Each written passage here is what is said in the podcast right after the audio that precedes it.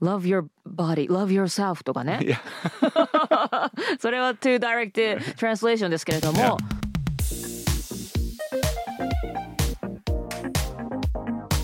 外資系ラバザ英語基本のキー。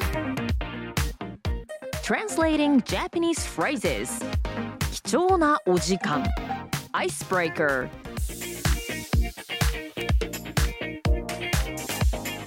Hello everyone and welcome to 外資系裏技英語基本のキー My name is BJ Fox My name is Terumi Ishii I was going to say BJ Fox ですです。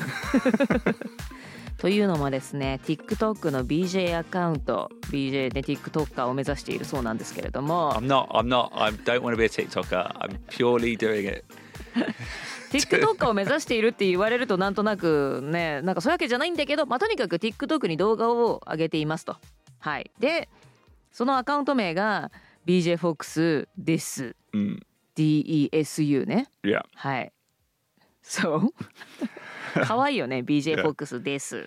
Before, before we get into the episode, can I Hey. say there is a difference between someone putting videos on TikTok うんふん and trying to be a TikToker. 動画を TikTok にアップロードするのと TikToker になりたいというのは違うと。 Don't you agree? is that so? Like, Yeah, yeah, yeah. you know, a yeah. TikToker would be talking to the camera, doing maybe a dance, うん。 doing some kind of crazy s- stunt or Yep. Mm. a trick. うん。 I just put my stand-up comedy videos up. うん、そうね。So you're not doing your stand-up comedy for the sake of TikTok, right? Yes, そうだよね。 It's Hase Contentser. そう。だから BJ がスタンダップコメディでやったそのコメディの切り抜きを TikTok に上げている。 Yeah.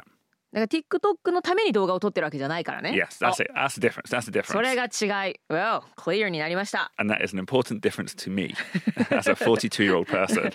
BJ42 歳 BJ にとってはそこはちょっと明確に違うぞと言っておきたいということですね。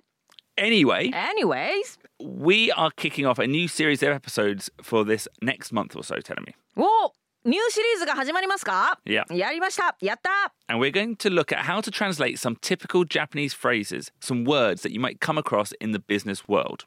お仕事の世界ビジネスワールドで出くわす日本語の言葉どのように英語に訳せばいいかということを考えていくんですね。 You know, phrases like kento う itashimasu, ー kakunin shimasu, はい。 oskaresama desu. お疲れ様ですなんていうのもね日本人はすぐ言いますけれども、 Yeah. But how do you translate them to English naturally? ナチュラリーにね、お疲れ様です。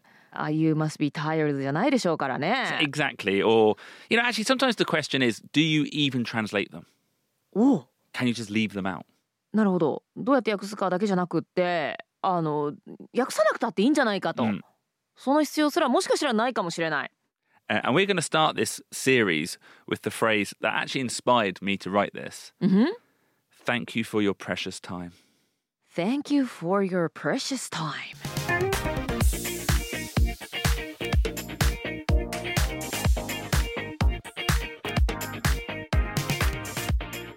Okay, tell me, here we go. In Japanese, 貴重なお時間いただきありがとうございました。One more time. 貴重なお時間いただきありがとうございました。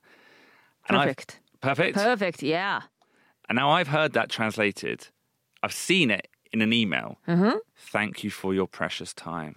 貴重なお時間をいただきありがとうございました。はい、えー私たち日本人はビジネスメールなんかではよく使います。口にも出してしまいますね。うん貴重なお時間どうもありがとうございます。It shows appreciation. It shows how you appreciate the other person's time ですけれども、それを直訳したと思われる Thank you for your precious time BJ はよく見かけてきたと。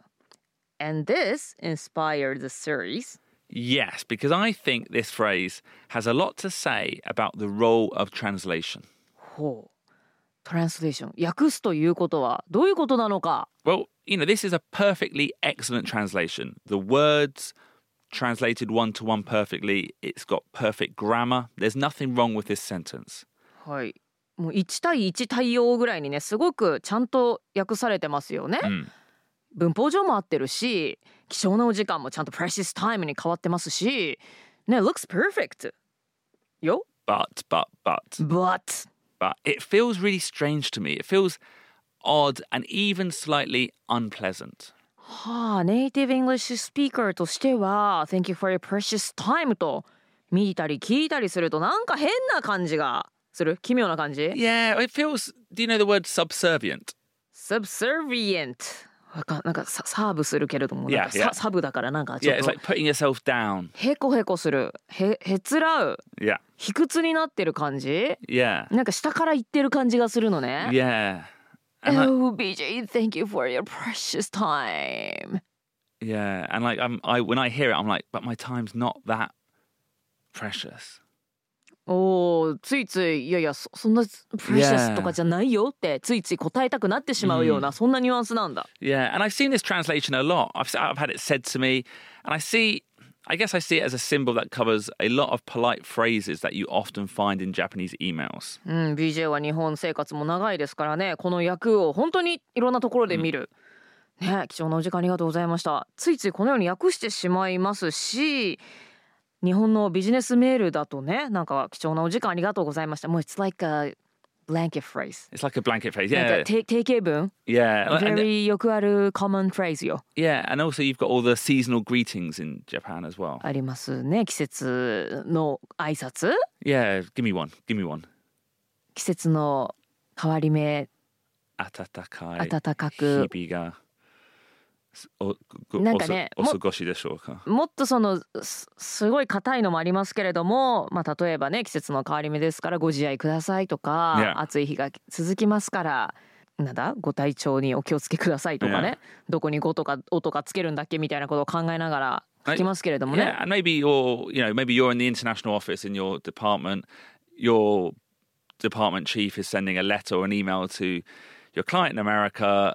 It's your job to translate this. And I just feel more often than not, you should not translate these phrases. えお体お気をつけください。 Just leave them. 訳さなくていい Yeah, Take care of your body. take care. Yeah, take care of your body. Yeah, like what? You, えなんかおおなんか stay healthy とかさなんか yeah, you could Yeah, say yeah. stay healthy, but that even that doesn't. I would never write that in an email. It's Uh, just, uh, only if the person was sick. Yeah. Oh, yeah. Only if. Yeah. Ha, uh, ha, maybe ha, or ha. die, Ginny. Could we stay healthy or get better? Hope you get better soon. I just feel like what I think is, Yeah. Mm-hmm. as international business people, we should be able to use our judgment to say, actually, in this circumstance, in this situation, in this email, we don't need to include that bit. インターナショナルビジネスパーソンとしてはもうい一個一個ちゃんと訳すのではなくてこれはいらないだろうと、訳さなくてもいいそもそも、 Yeah. そういったジャッジメントをできるようになるといいわけですね、 Yeah. そんなお体お気をつけくださいご自愛ください Love your body, love yourself とかね Yeah. それは to direct translation ですけれども、 Yeah. そんなの全部訳すことすらその英語のメールに書き換えるときは必要ない Mm. そういうジャッジメントをできるようにしていきましょうということなんだ。Sounds difficult ですけどもまあちょっと慣れていきたいですね。But BJ、うんあの訳さなくてもいいとは言ったけれども But isn't it fine to just translate? I think it's just being polite. Oh, yeah. I, I, actually, it's not that important. We're not saying don't translate it. But I do think in some ways it shows a lack of awareness, maybe a lack of confidence not to edit it out.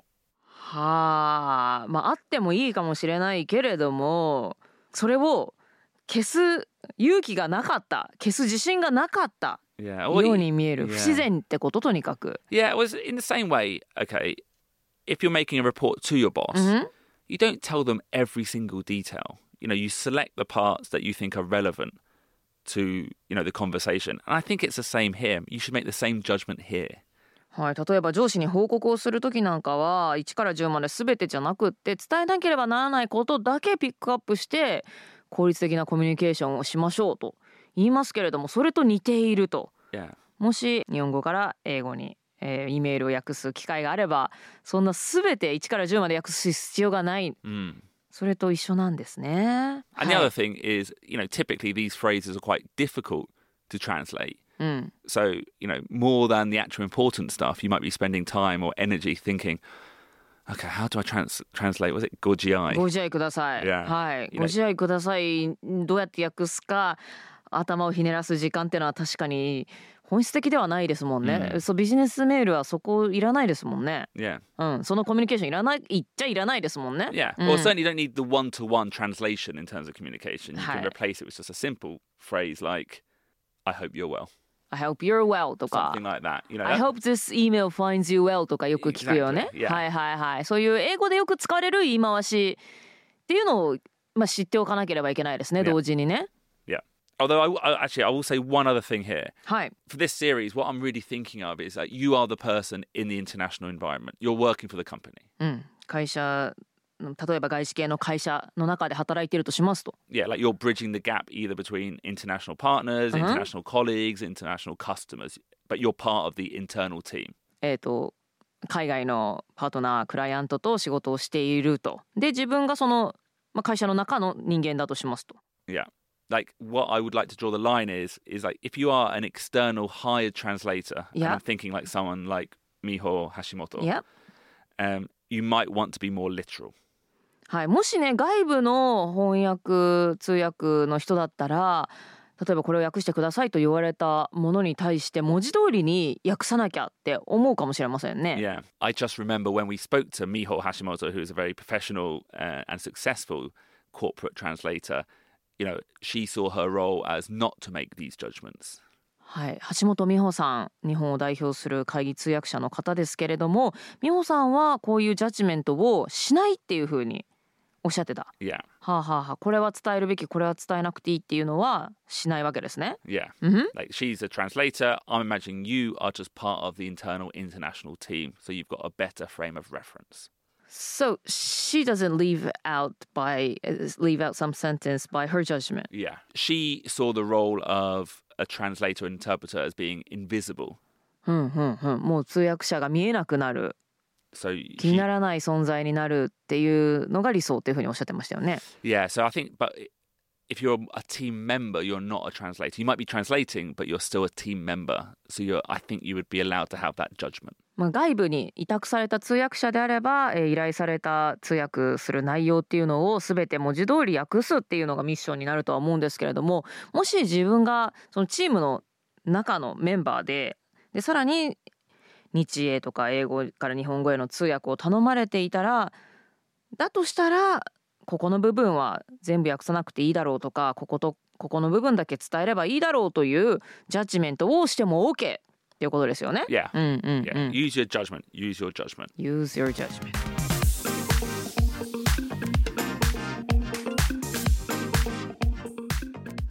So, for the next four weeks, we're going to be looking at some unique Japanese phrases. Um, make a judgment on how to translate them, or actually, should you translate them?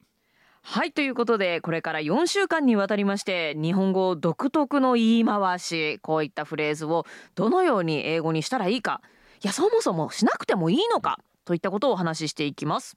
And on Wednesday's nitty gritty, we're going to take a deeper look at the phrase kichona ojikan o itadaki and explain why I don't think you should translate it as thank you for your precious time.